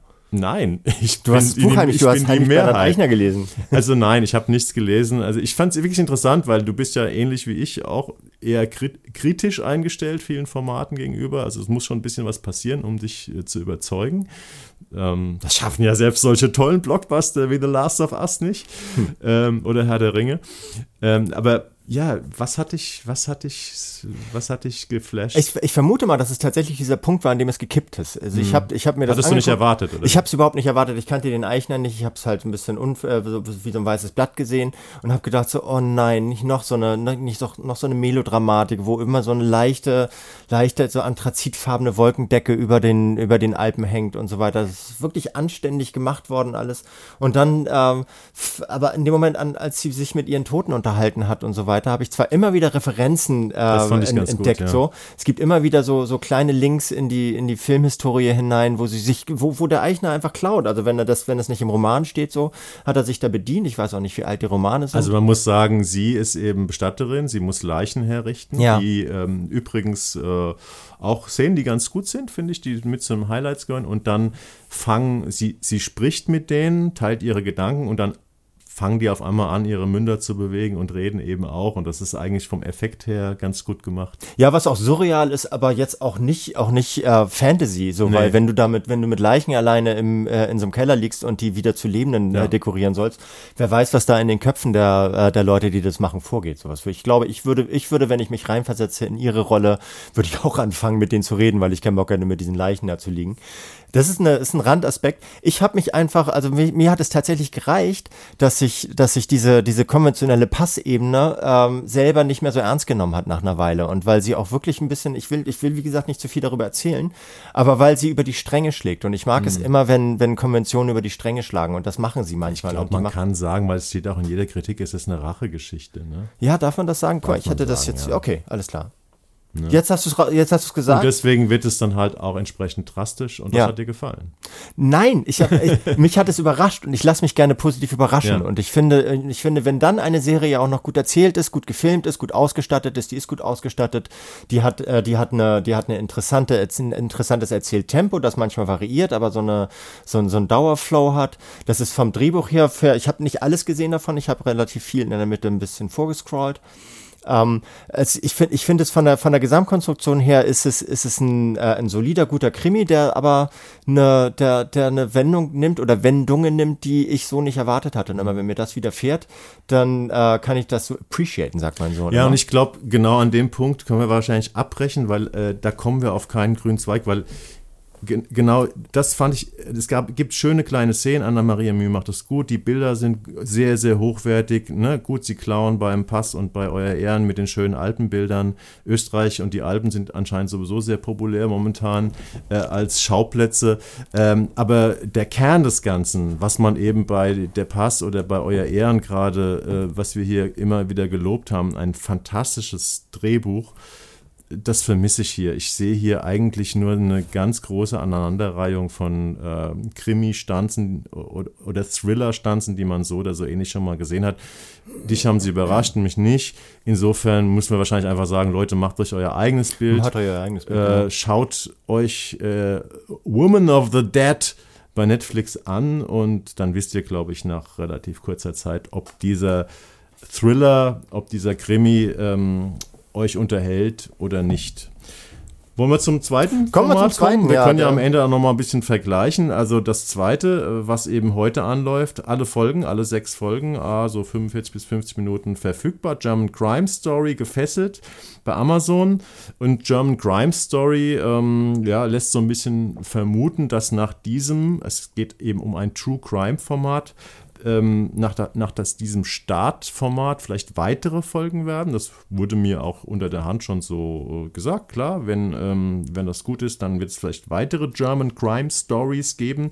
Um welchen Fall geht es? Ähm, Oliver Masucci, äh, spielt in dieser Serie auf eine ziemlich ja, beängstigende Art, kann man durchaus sagen, den einen Hamburger Serienmörder nach realem Vorbild. Der, ähm, der reale Fall ähm, ist Lutz Reinstrom, der ähm, in seinem ja, unscheinbaren Familien, Einfamilienhaus in Hamburg-Rahl steht, sich einen Atombunker gebaut hat in den 80er Jahren und dort ähm, insgesamt drei Frauen über, ich glaube, sechs Jahre ähm, gefangen gehalten hat. Zwei davon hat er getötet und hinterher in ein, ja, die Leichenteile zersägt, in, ähm, in Säurefässern eingelegt. Deswegen heißt dieser ganze Fall auch gerne Säurefassmörder, der Hamburger Säurefassmörder. Und ähm, es ist ein ziemlich skurril. Und dann hat er die Leichen, glaube ich, diese Fässer äh, im Garten vergraben. Ähm, die Taten, die waren ziemlich dreist. Ich finde, diese ganze Geschichte ist ziemlich dreist, äh, weil dieser Täter hatte tatsächlich Familie, eine Frau und einen kleinen Sohn, die auch in diesem Haus, glaube ich, zu dem Zeitpunkt, wo er diese Taten da begangen hat, auch noch gelebt haben. Aber immer abwesend war, muss man dazu immer sagen. Immer abwesend wenn, wenn, waren. Während, also, es, während es so. Während genau, aber er musste wurde. durchaus auch dann immer, wenn Frau und Kind weg waren, musste er zu seinen Opfern gehen. Also es ist ein, ja, so ein durch und durch perverser Täter, der eben Spaß hatte am Leid seiner Opfer. Das Ganze ist immer sehr sexualisiert. Für ihn sind es sozusagen sexuelle Spielformen. Er kettet diese Opfer ähm, im Keller an und äh, macht allerlei Erniedrigungen äh, mit denen. Und ähm, aber man muss auch sagen, es gibt ein bisschen kreative Freiheit in dem Ganzen. Sie wollten äh, nicht äh, Florian Schwarz, der, der, der Showrunner, ähm, Kennt man, zweimal Grimme-Preis gewonnen, einmal für diesen brillanten äh, Tukur-Tatort im Schmerz geboren, der so vielleicht so ein bisschen als der, einer der größten deutschen Krimis oder äh, Metakrimis der letzten zehn Jahre gilt. Fürs Weiße Kaninchen, so ein Cyber-Grooming-Fernsehspiel, äh, hat er auch einen Grimme-Preis gewonnen. Also ein sehr, sehr guter Regisseur, auch Michael Pröhl, sein Stammautor, hat hier mitgeschrieben und die haben diese Rheinstrom-Geschichte ja mit ein paar kleinen Änderungen ähm, adaptiert und der Mörder äh, die Hauptfigur, also es wird sehr stark aus der Sicht des Täters ähm, erzählt, heißt hier eben auch Reik Dormann. Also die Namen sind geändert. Alle Kanntest Namen. du den? Alle Namen. Kanntest du den Fall eigentlich? Du bist ja, ja. Hamburger. Ich habe ja. damals noch nicht in Hamburg gelebt, als das passiert. Also ich habe auch, weil weil das Thema äh, das Thema äh, Serienkiller, Ritualmörder ähm, ist ja ist ja eins, das sich auch wie ein roter Faden durch die Kriminal Fernsehkriminal, eine Filmkriminalgeschichte zieht und ja so äh, sämtliche Kriminalstatistiken sprengt, weil sie halt extrem selten, selten sind. Ja. Und wenn es tatsächlich so wäre, äh, wenn es die so oft gäbe, wie sie am Fernseher zu sehen sind, dann hätten wir ein echtes Problem, glaube ich. Ähm, deswegen hat der, der Fall war mir schon, war mir schon geläufig, er war mir allerdings jetzt nicht, glaube ich, aus der war mir nicht aus der ähm, aus der Zeit von damals geläufig, sondern ich habe dann jetzt eher in einer, in einer Recherche irgendwann mal öfter davon mitbekommen.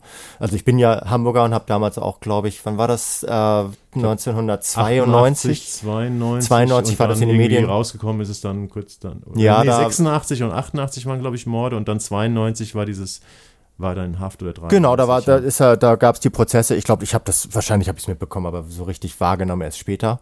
Und äh, ich finde auch tatsächlich, äh, die Geschichte ist, die ist richtig, die ist richtig gut erzählt, finde ich. Der Oliver Masucci gibt einen echt schmierigen, so einen Fukuhila-Schnauzbart, Kassenbrillen, äh, Spießer, der, der wahnsinnig über die Schle Stränge schlägt, ist so ein Dampfplauderer, der alle mit so einem prolligen Charme ähm, über, übermannt, übermenscht und zieht sich aber gleichzeitig auch immer zu seiner zu seiner äh, Spießigkeit immer ständig seine eigenen Pelzmäntel an und läuft damit durchs eigene Haus. Kirschner, und so. ne? Also ein Pelz, äh, ja, Pelzverarbeiter. Genau, haben wir noch gar nicht gesagt. Ja, ja, er ist Mhm. gelernter Kirschner mit eigenem Pelzgeschäft und merkt aber eben so Ende der 80er Jahre, dass der Zeitgeist dem widerspricht. Also so, dass die Leute kaufen keine Pelze mehr, er wird arbeitslos und äh, seine Frau ist die Alleinerzieherin und äh, die Alleinverdienerin und er ist gleichzeitig aber so ein, so ein Supermacho mit so einem ganz misogynen, extrem sexistischen Frauenbild, Ja. das mit seiner Lebenssituation so kollidiert. Also dass seine, er erfährt diesen, diesen massiven Bedeutungsverlust, ver-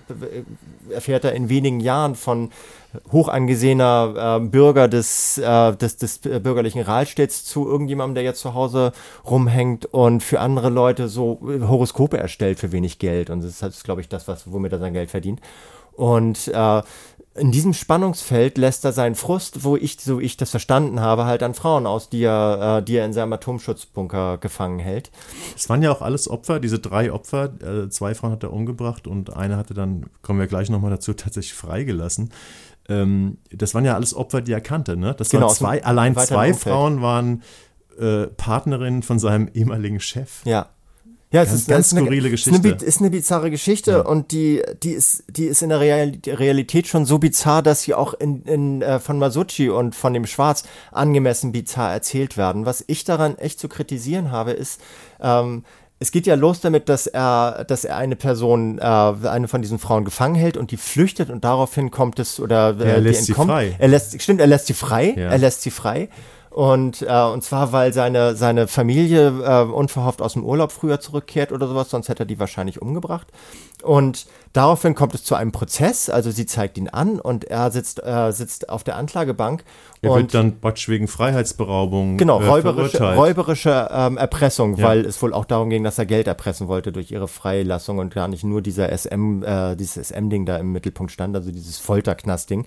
Und ähm, was, das ist so ein bisschen die, die, die, mindestens die Nebengeschichte dieser Erzählung. Er sitzt in diesem Gerichtssaal und die gesamte, die Gesellschaft, die Justiz, die Polizei, alle nehmen dies, nehmen ihn viel ernster als das Opfer. Und sie wird immer, wird als, äh, eigentlich als Mittäterin dargestellt. Und das kriegt eine Polizistin mit, Nela heißt die hier, ähm, die es auch in der Realität gab. Also hier heißt sie, wie heißt sie? Ich weiß nicht, ob ich es mal Ähm, aufgeschrieben habe. Nela, Nela Langenbeck, Langenbeck die gab es auch, ja. genau, gespielt von im Original- Angelina Hensch, äh, die wir, die ihr vielleicht schon mal gesehen habt als Mutter von Christiane F. in Wir Kinder vom Bahnhof Zoo. Also ich wusste, ich habe sie schon mal irgendwo gesehen, deswegen habe ich mal nachgeguckt. Ja, die Aber war, jetzt- also ja. die, äh, die gab es in Real, das äh, heißt Marianne Atzeroth-Freier und ist eine, war seinerzeit, also in den 80er Jahren, die erste Frau im Hamburger Morddezernat, also die erste Mordermittlerin Ermittlerin überhaupt in Hamburg und was auch gleich bedeuten könnte, dass sie auch in Deutschland eine der ersten war, nehme ich mal an. Hamburg ist, war diesbezüglich ja als Großstadt ein paar Schritte voraus. Und äh, die erfährt eine Frauenfeindlichkeit in ihrem Dezernat, bei ihren Ermittlungen, vor Gericht, überall, die wirklich himmelschreiend ist, ähm, lehnt sich aber dagegen auf und bleibt an diesem Fall ran, äh, dran und ermittelt halt weitere Morde.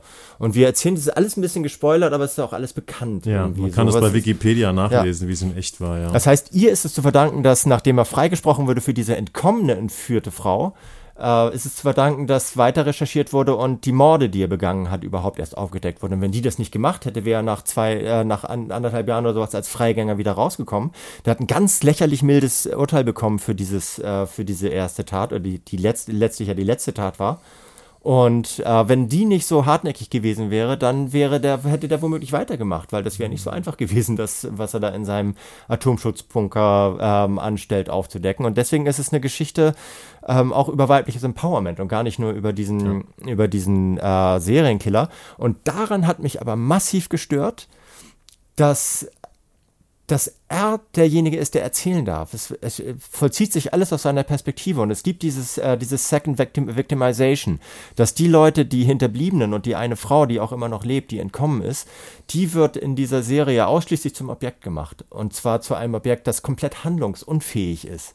Und das ist, äh, das haben auch andere Kritiken, habe ich später gelesen, halt, das haben auch andere Kritiken ähm, stark angeprangert, dass, äh, dass da diese, diese zweite Opferwerdung derjenigen, die damit jetzt noch psychologisch zu tun haben, dass die die von den Leuten, die die Serie gemacht haben, so ein bisschen außer Acht gelassen werden. Also die, ich habe jetzt gar nicht so viele Kritiken gelesen, wobei ich habe ein paar gelesen. Diesen Punkt habe ich da jetzt noch nicht gesehen. Wahrscheinlich habe ich andere Texte gelesen.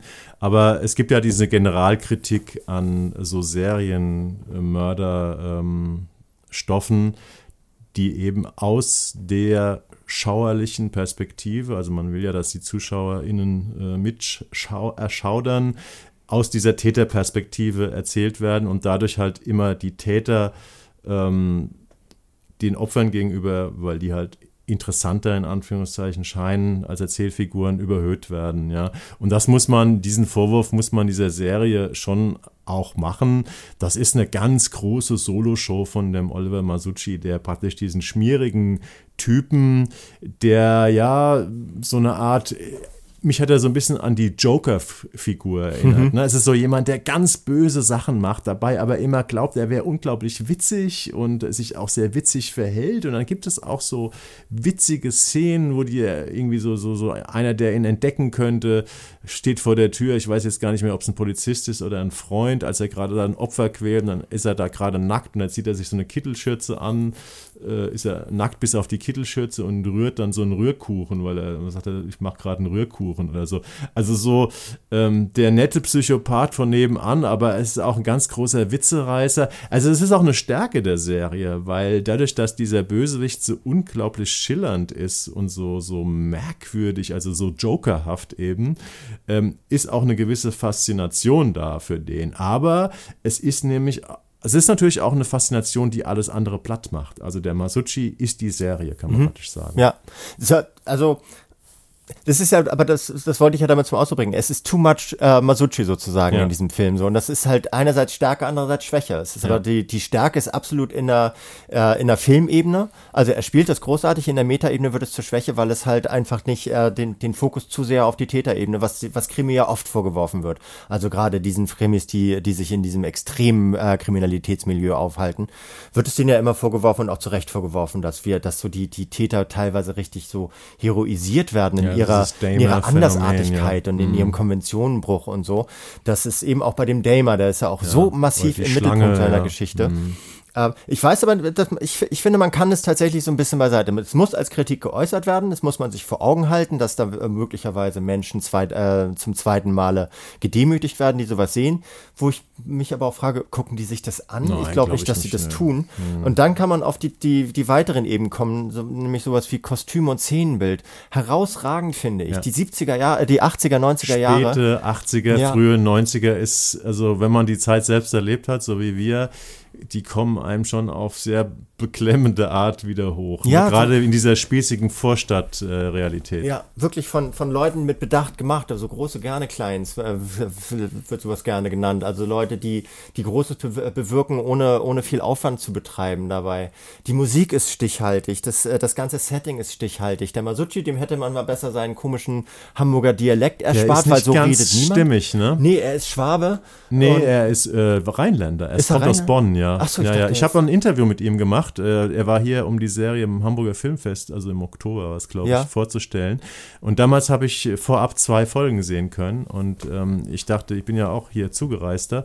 Ähm, aber ich dachte so, Moment mal, sein sehr stark ausgeprägtes Hamburgerisch ist übertrieben. Ja, so redet kein Mensch. Ja, genau. So, ist, also ist so, so wie in, hat, und, und er selbst, lustigerweise, der Masucci, ähm, redet schon mit rheinländischem Zungenschlag, wenn der ganz normal im Interview mit ja, okay. spricht. Ne? Also der ist wirklich von, kommt von ganz woanders. Ja, ist aber tatsächlich ist, ist eine Petitesse, ja. sagt man so schön. Ist auch nicht ist ganz schlecht, aber ich glaube, für den Fachmann, für den Hamburger Ex Sprachexperten ist es schon hörbar, dass er den, dass er den, die Figur nicht äh, sprachlich nicht hundertprozentig trifft. Ja. Ne? Und das sind wirklich sechs, sechs Folgen. Ah, so im Schnitt sind die, glaube ich, so 40, manchmal also 38, 45, manchmal, manchmal 49 50, Minuten. Ja. So.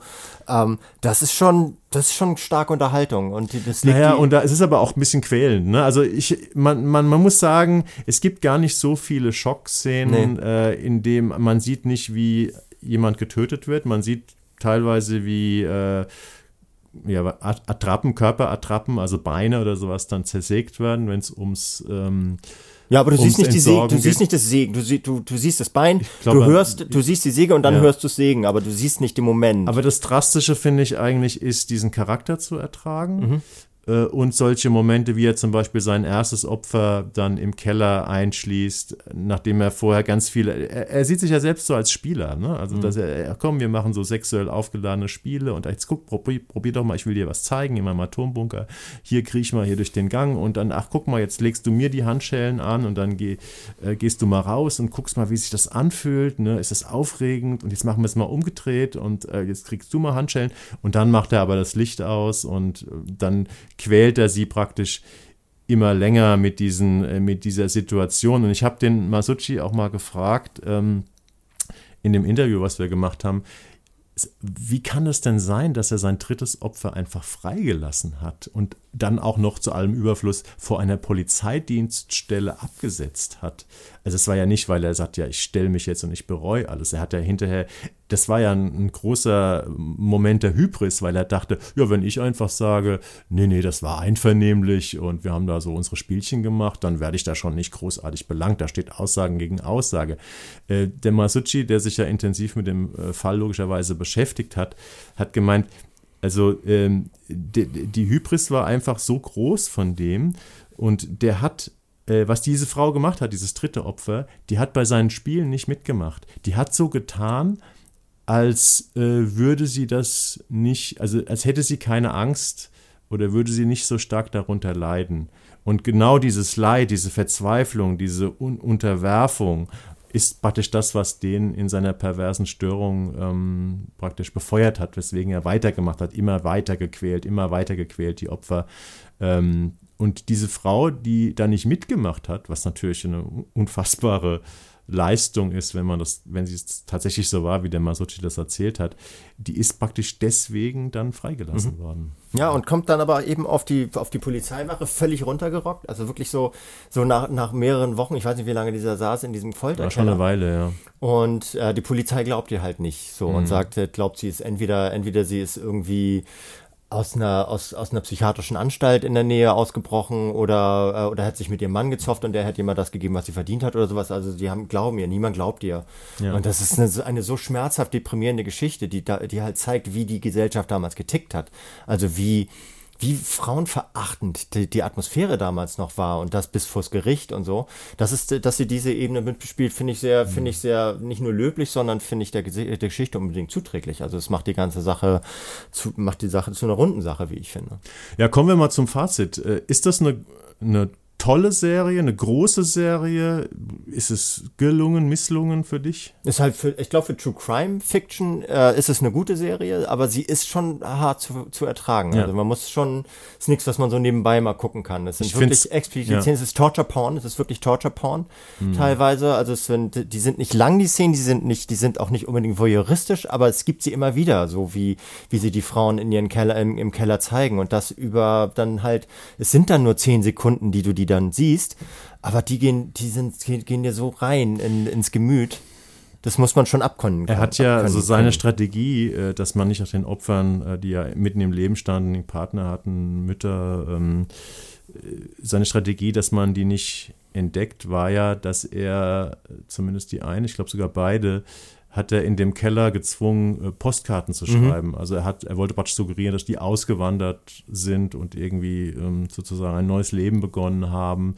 Ähm, und diese Szenen, wo er dann, vor allem das eine Opfer, immer wieder dazu zwingt, im komplett kaputten, nackten Zustand, also auch wenn da jetzt nicht so viel gezeigt wird, aber du siehst richtig ähm, mitgenommene, ausgemergelte Körper müssen dann über einem Schreibtisch gebückt irgendwelche Postkarten schreiben, die er ihnen diktiert. Das sind schon quä quälende Szenen und ich habe mir tatsächlich gestern Abend äh, vier Folgen am Stück äh, davon an angeguckt, um es zu Ende zu kriegen man geht da schon mit einem, ja, miesen Gefühl irgendwie ins Bett danach. Irgendwie ja, aber es ist trotzdem, also das ist ja auch ich meine, warum guckt man Horror? So, warum Na, also Horror warum, ist aber eine andere Qualität von Unterhaltung, finde ich. Das ist ja. Erschrecken oder dieses, diese kurzzeitige ja, dieser Horrormoment. Es ist eher so ein quälender, es ist eher so, so, so ein Folter, von einer ja, Folterserie. Nee, aber was ich damit ausdrücken wollte, war, dass äh, die, die Leute wollen ja nicht nur mit einem guten Gefühl von, von einer Serie, sie wollen dann, dann, dann gucken sich halt viel Movies an oder, oder Romcoms aus den 90ern. Oder Ted da bist du oder das, ja, da bist du, da bist du von Anfang bis Ende bist du auf der, bist du auf der sonnigen Seite des Lebens. Es gibt Leute, die wollen beim Entertainment ja auf der dunklen Seite landen. Und das macht diese, diese äh, Serie, ohne dass sie dich ständig in, in, in den Folterkeller reinstößt, sondern sie lässt sich auch immer wieder ans Licht und gibt dir immer wieder Möglichkeiten, dir eine, eine Figur anzuschauen, die, äh, die zu, zu durchknallt ist, um wahr zu sein, aber exakt so wahrhaftig ist, wie es die Zeit damals erlaubt hat. Und das finde ich eine, das finde ich eine Ebene der, der Erzählstruktur hier, die, die es eben nicht nur, die dich nicht nur, nicht nur deprimiert ins Bett schickt, sondern dir, dir auch eine, eine unterhaltsame Geschichte erzählt, eine fesselnde Geschichte erzählt. Es ist auf jeden Fall, wenn wir jetzt zum Schluss vielleicht mal zum Vergleich zwischen Woman of Dead und ähm, German Crime Story kommen. Es ist also die, die Masucci äh, True Crime Geschichte ist auf jeden Fall die gehaltvollere Serie, wo mehr äh, ja, mehr Ernstig, Ernsthaftigkeit drin steckt. Ähm, wobei ich finde sie auch nicht in ihrer Trass relativ opulenten Länge von 6 mal 45 Minuten. Es sind auch nicht alle Szenen auf den Punkt. Ich finde, es gibt auch so Fantasie-Erinnerungsszenen, die so ein bisschen Fernsehspiel äh, der mittelprächtigen Art sind. Also da ist der Florian Schwarz, sind auch nicht alle Szenen komplett gelungen. Das Nee. ist meine Meinung. Ähm, aber es ist auf jeden Fall eine Serie, auf die muss, die muss man ertragen können. Da muss man Lust drauf haben. Dann kann man äh, man muss damit leben wollen, diese Masucci, dieser Masucci-Show beizuwohnen, die sicherlich gut ist. Dann ähm, hat man, dann ist das wahrscheinlich die bessere von den beiden. Ich glaube auch, ist die bessere von den beiden. Auch finde ich, finde ich halt, ich finde beide sehenswert. So und das ist, Ja. dies ist die bessere, das stimmt. Okay. Okay. Damit sind wir bei unserem. Ach so, vielleicht noch. Ähm, unterscheiden sich diese beiden deutschen Streaming-Krimis jetzt von den anderen Krimis, die wir sonst die ganze Zeit äh, besprechen und sehen? Sie sind drastischer wahrscheinlich, ne? Sie sehen besser aus, also sind hochwertiger Also ausgestattet. ein ich finde auf jeden Fall bei German Crime Story fällt auf, dass das, äh, das Kostüm- und Szenenbild sehr viel besser ist als bei gewöhnlichen deutschen ja, Historytainment. beim Weiß nicht, ob das am Fernsehen. Amazon liegt, an den Mitteln, die denen zur Auf jeden Fall. werden. Das Budget wird höher sein als bei so einer sein. Miniserie bei ARD oder ZDF. Ja. Ja, aber es ist auch kein, also es ist keine Budgetfrage, ob du beim Film aus den äh, 70er Jahren die Leute äh, in, in irgendwelche neongelben Butterfly-Hemden äh, steckst, die auch Leute getragen haben, oder ob du sie anziehst, wie sie halt äh, rumgelaufen sind, Ja. nämlich beige Pullover. So, das ist keine Frage der, das ist keine Frage Aber des wie- Budgets, eine Frage der Herangehensweise. Wie exakt du so, eine, so ein Reihenhaus oder so eine Wohnung ausstattest, das hat auch etwas mit Zeit und Geld zu Da- tun. genau, ja, Wie hat das- akribisch du ja, ja. das machen Ja. kannst. Ne? Das haben sie gut, das ist auf jeden Fall besser, was das betrifft. So, ansonsten, Totenfrau hat, hat ist halt zweigeteilt und ähm, holt sich halt von den äh, in ihren in ihren äh, zwei Hälften holt sie sich aus anderen Vorbildern äh, jeweils ein bisschen Honig und fügt daraus etwas äh, relativ gelungenes Rundes, was aber ja anscheinend nicht alle gleich so gut finden wie ich. Ist auf jeden Fall die leichter zu konsumierende Serie. ja, ne? ja, ja. Ja, damit äh, Schlussstrich unter die großen Themen. Hast du Screenshots heute? Ja, in aller Kürze. Ja, ich bemühe mich auch. Ich habe auch zwei heute und bemühe mich heute auch wirklich mal um Kürze. Aber fang du mal an. Ja, also negativ, ich weiß nicht, hast du gestern waren wir noch Kinder gesehen? Ähm, Mitbekommen? Äh, nee, habe ich nicht gesehen. Ach, das das, ist war dieser, dieser äh, äh, Film, ne? Äh, Das ist nee, ist eine siebenteilige Serie? Serie. auf ZDF, ist schon angelaufen, ist auch vollständig in der Mediathek zu sehen. Von Julia Scharf geht um einen Familienvater, der seine Frau umbringt und dann wird erklärt, warum er das macht, obwohl die doch eine halbe Stunde vorher noch gemütlich oder nicht Äh, ein paar Stunden besetzt vorher mit noch. Besetzt mit äh, Thorsten Lamprecht heißt der, glaube ich. Liebrecht. Ja. Der Thorsten Liebrecht, genau. Und ähm, der Simone, äh, ne, Maya, äh, Anja Simon. Ah, okay. Mhm. Und ähm, das ist. Maria Simon meinst du? Maria Simon. Maria Simon, ja. Jetzt, okay, ich habe dich auf dem falschen Fuß erwischt. Du hattest, äh, Genau, ist ich will ja auch immer gar nicht so über Ja, über genau. die Screenshots, will ich, gar, ich will gar nicht so viel darüber erzählen, sondern ich will nur sagen, dass es, äh, das ist so ein, so ein Familiendrama mit Rückblicken in die Zeit äh, der Jugend der, der heutigen Täter und Täter des, äh, se seines Opfers und das ist einfach so heillos überfrachtet. Das Drehbuch ist eigentlich sogar noch ganz okay von Julia Scharf. ist das ARD die, oder äh, das ist in, im ZDF ZDF? aber diese ganze, dieses ganze Ambiente so in so einer, in so einem äh, Eliteninternat, Luxus, Starnberg, Bayern, wo alle Leute richtig viel Geld haben, aber alle auch irgendwie Dreck am Stecken haben, alle, jede, jede Funktion ist ein bisschen, äh, ist ein bisschen übersteuert und sowas. Das ist, das ist mal so richtig konventionelles äh, Familienmelodram, Fernsehen mit Krimi-Elementen, das ich wirklich, von dem man nur abraten kann. Wie lange ist das ganze Ding? Naja, siebenmal, ich glaube, ich glaube, äh, so 40 bis 50 Minuten. Und die, die, die Grundplot-Idee ist praktisch, man will verstehen, wie Warum? konnte es zu dieser Tat kommen und das genau. wird über die Vergangenheit erklärt. Genau, das wird also über die Vergangenheit erklärt. ein sehr konventionelles Konventionell, hat ein paar interessante Ideen, sowas, die aber auch oftmals äh, so, so in, auf falsche Fährten führen der Cast ist wirklich, wirklich missraten. Also es ist Maria Simon ist eine gute Schauspielerin, macht das gut. Fast alle anderen sind, machen es nicht gut. Mhm. So, und das ist so, no offense, jeder hat mal einen schlechten Tag. Und das Schlimme ist ja, dass solche Stoffe, früher wären sie in 90 Minuten im Fernsehspiel abgehandelt worden oder wenn es vielleicht mal hochkommt, auch zwei Teile. Ja. Und heute müssen wir uns dann sechs oder sieben oder acht Teile auf ja. 45 Minuten angucken. Way too ja. long. Ja. Zu lang ist auch ähm, eine Doku-Serie, ähm, die, über die man auch erst äh, per strenger, ähm, ähm wie sagt man, äh, Dogma, nee, äh, ähm, also äh, Sperre erst ab heute reden darf. Ähm, Super League, das Spiel abseits des Feldes bei Apple TV Plus zu sehen. Ähm, vier Teile, eine Stunde und da es ist eine Doku-Serie über die gescheiterte Einführung der Super League im April 2021. Ne? Ähm, das ist von einem amerikanischen Filmemacher, Jeff Zimbalist, die, der hat dreht unter anderem Dokumentarfilme wie äh, Die zwei Escobars, Kolumbien, der Fußball und die Drogen. Und äh, jeder Teil von diesen vier Teilen äh, beschreibt einen Tag im April 2021, als auf einem FIFA, äh, auf einem UEFA-Kongress ähm, diese zwölf Vereine eben ausbrechen wollten und ihre eigene Liga gründen. Und, ähm, Von Infantinos kleines Spielzeug so. Genau. Und äh, was, was diese Serie ähm, also investigativ herausarbeitet, ist, dass wahrscheinlich Infantino, der dann später auch gegen diese Gründung der Super League äh, auf diesem Kongress gesprochen hat, wahrscheinlich ursprünglich im Geheimen dafür war und mit diesen Vereinen in Verhandlungen äh, stand, nach dem Motto, wenn ihr mir das gebt, gebe ich euch das. Das Ganze ist gescheitert und wird ganz stark aus der Sicht von dem UEFA-Präsidenten äh, Alexander Ceferin erzählt, der auch so ein bisschen der Held des ganzen Dings ist.